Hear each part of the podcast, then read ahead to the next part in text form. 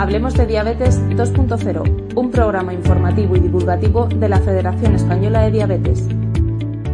Tras la crisis sociosanitaria de los últimos meses, en diabetes se han presentado una serie de retos y oportunidades para mejorar la calidad de vida de las personas con esta patología, destacando en este sentido el papel de la telemedicina. Esta fue una de las principales conclusiones del quinto Congreso de la Federación Española de Diabetes, en el que se abordó, entre otras cosas, las implicaciones reales que tiene esta herramienta tecnológica para el colectivo de profesionales médicos y pacientes con diabetes. Juan Francisco Perán, presidente de la Federación Española de Diabetes, expuso qué es y qué aporta la telemedicina al colectivo que convive con esta patología en el actual contexto sanitario. Es la entrega de servicios sanitarios, especialmente para aquellos pacientes en los que la distancia es un factor crítico por profesionales de la sanidad que utilizan tecnologías de la información y de la comunicación para obtener información válida para el diagnóstico, tratamiento y prevención de enfermedades. Las personas con diabetes les permite, junto con los sistemas de monitorización de la glucosa, volcar datos a través de aplicaciones a su médico especialista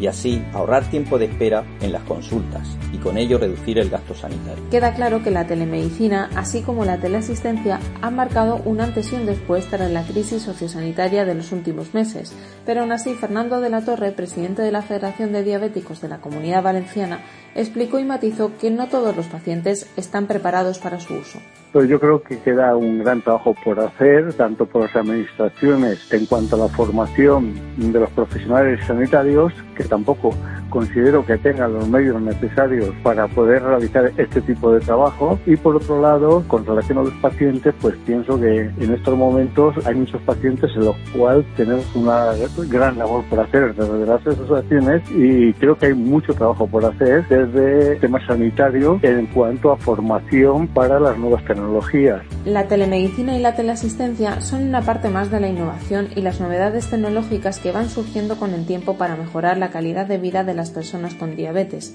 Aureliano Ruiz, presidente de la Asociación Cántabra de Diabetes, señaló cuáles son los más importantes, tanto para las personas con diabetes tipo 1 como para las tipo 2 en los últimos años. En los últimos 5 o 10 años el cambio ha sido abismal.